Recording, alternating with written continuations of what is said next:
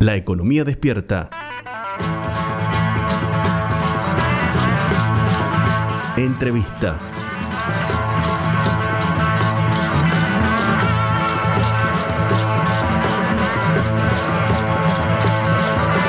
Un informe del INDEC, que es el informe de indicadores de condiciones de vida de los hogares, dice que el 25% de los hogares en Argentina eh, tiene condiciones de hacinamiento y que más o menos entre el 20 y el 25, eh, números eh, no tan precisos les estoy dando, pero más o menos eh, de los hogares no accede a servicios básicos como cloaca y agua de red.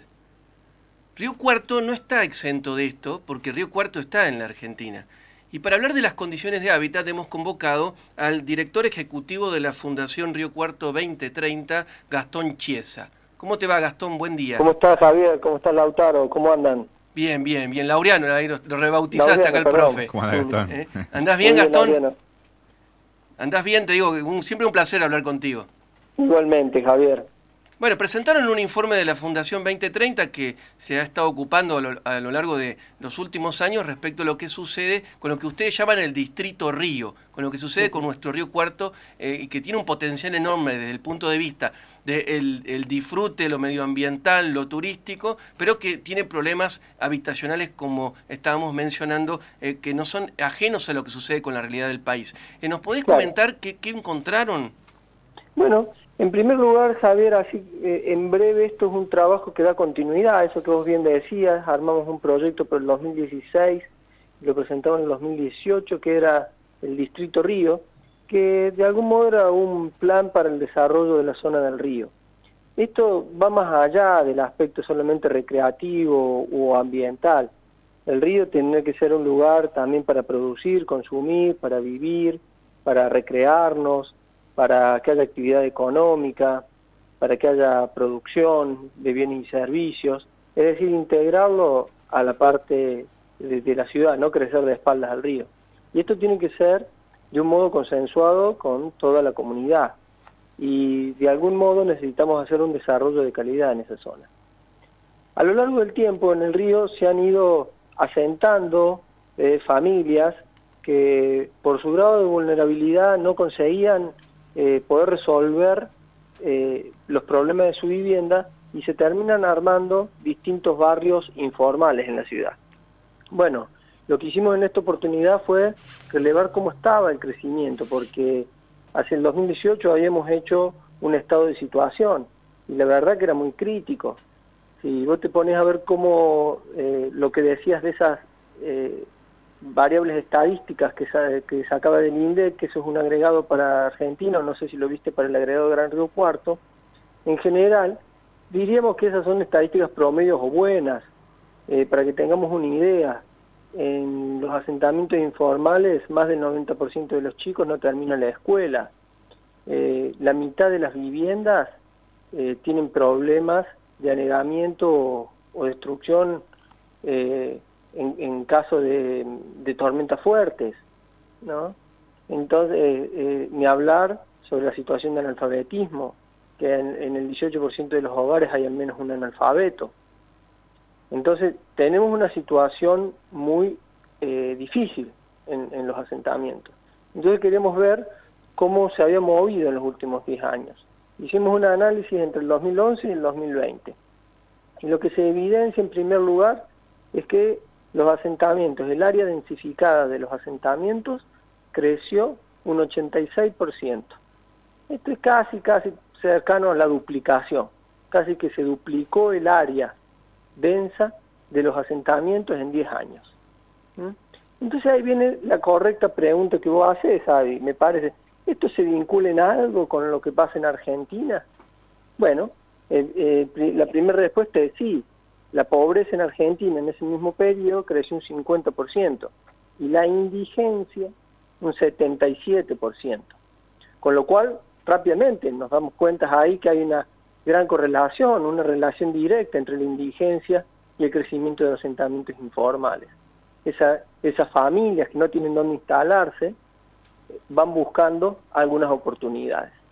Y entonces en función de eso, lo primero que, se nos dispara para, para esta charla, esta conversación es eh, cómo hacemos en el presente, qué pasa a futuro con esto, cómo podemos mejorar, por qué se dan estas condiciones. Eso, o sea, ¿Mm? el diagnóstico eh, me parece que cualquiera que recorra la, zona del río ve el, crecimiento en los asentamientos informales y también en otras zonas de la ciudad de Río Cuarto y la precariedad de estas familias que viven una situación muy vulnerable.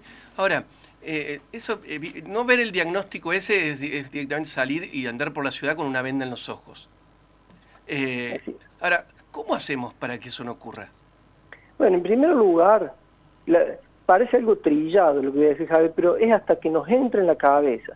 En primer lugar tenemos que entender los problemas que tiene la ciudad y cómo, los, cómo queremos vivir en nuestra ciudad. Si entendemos que este es un problema del otro porque yo tengo vivienda, le erramos, le erramos como ciudadanos.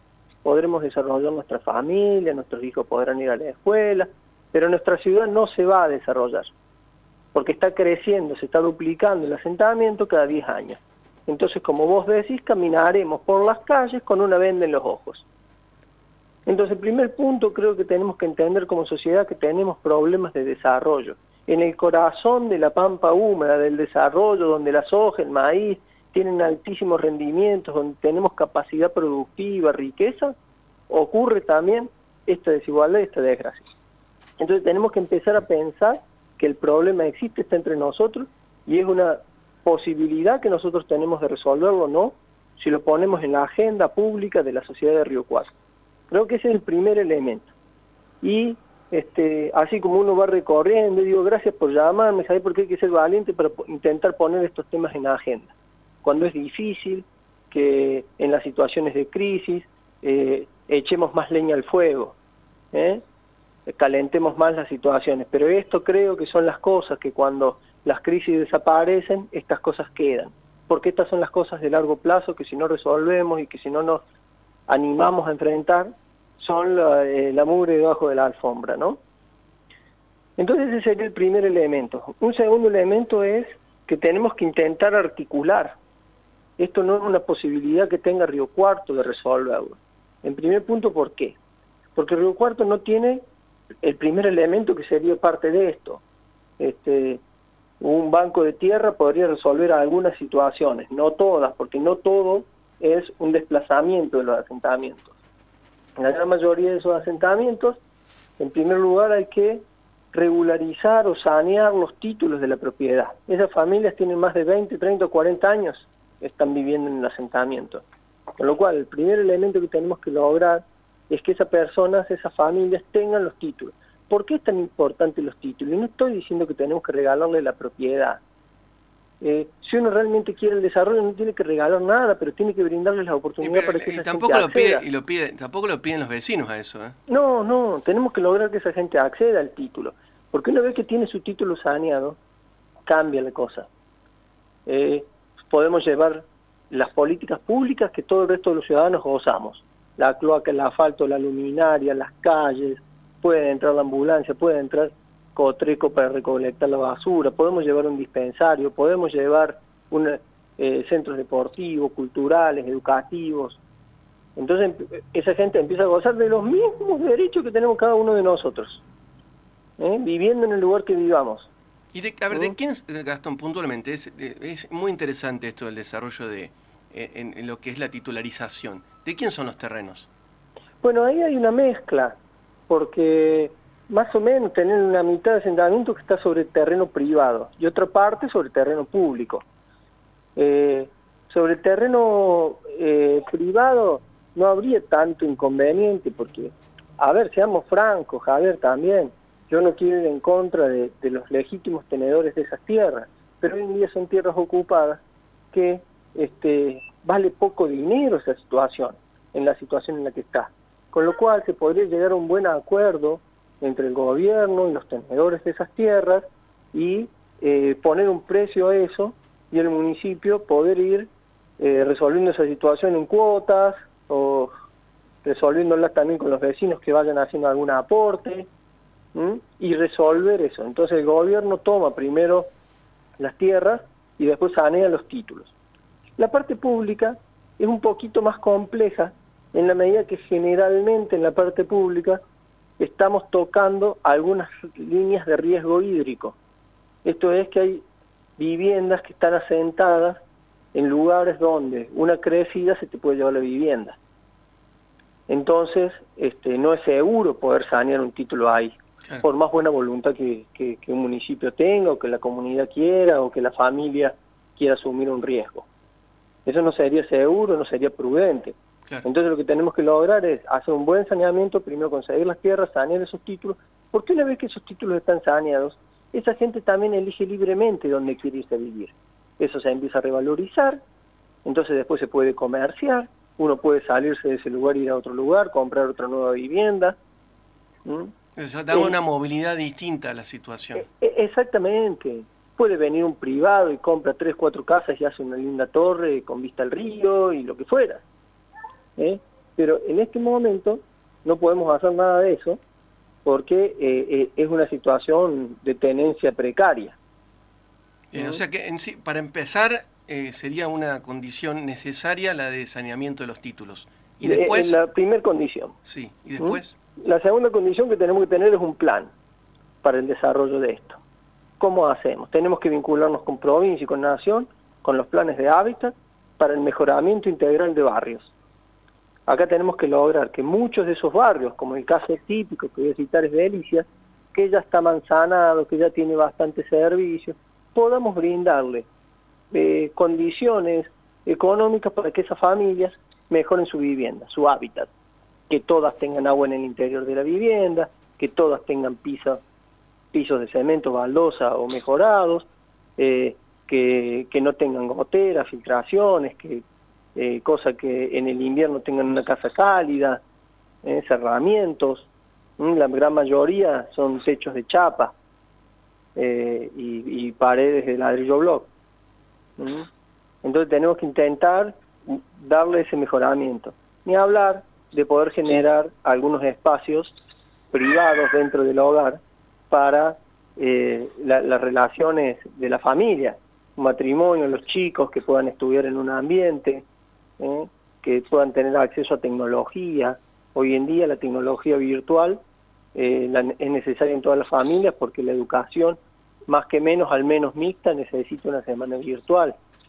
Y esos niños necesitan tener las condiciones para poder educarse. Porque si no, a la salida de, de la pandemia, cuatro o cinco años en vista, vamos a tener nuevamente un problema mucho mayor, que es que, para que te des una idea, los chicos que van a escuela privada están asistiendo doble turno mañana y tarde todos los días. No tienen una semana sí, una semana no.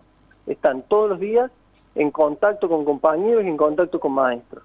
Los chicos de las escuelas semipúblicas están una semana sí y una semana no. Medio turno, o sea, sería un turno nada más. Y los chicos de escuela eh, pública están yendo algunas semanas sí, algunas semanas no, hay mucha más caída por burbuja, no están dando todos los días.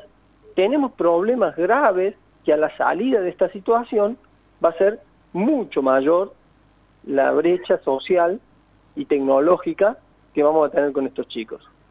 Con lo cual, eh, creo que eh, estas cosas que estamos hablando del hábitat no solo tiene que repercutir en que queremos darle un techo, una pared o pintarle la vivienda. Queremos generarle las condiciones para que esos chicos puedan tener una educación de calidad también. Y las condiciones del hogar son fundamentales. Eh, da, para, para, hablar largo y tendido esto. Vamos a seguir ocupándonos del tema, eh, Gastón. Eh, ¿Vos crees que estamos en camino a eso o estamos lejos de llegar a tener un plan? esto, esto es una última pregunta. ¿Qué crees que, en dónde estamos? No, que, tenemos intentos aislados. El gobierno está poniéndole energía al asunto están buscando meternos en programas de hábitat de nación. Eh, lo que me parece que necesitamos eh, es la, parte anterior, que yo decía, que pongamos el tema en la agenda ciudadana, que cuando votemos, que cuando pensemos las propuestas, que qué tiene que hacer un intendente, un gobernador, un presidente, tiene que ayudarnos a resolver el problema que tenemos en el desarrollo desigual de nuestra ciudad. Porque creemos realmente, si, si, si compartimos esta visión, estamos convencidos de que o nos desarrollamos juntos o fracasamos como ciudadanos. Es muy importante su último que sí, Gastón. Te agradezco muchísimo estos minutos.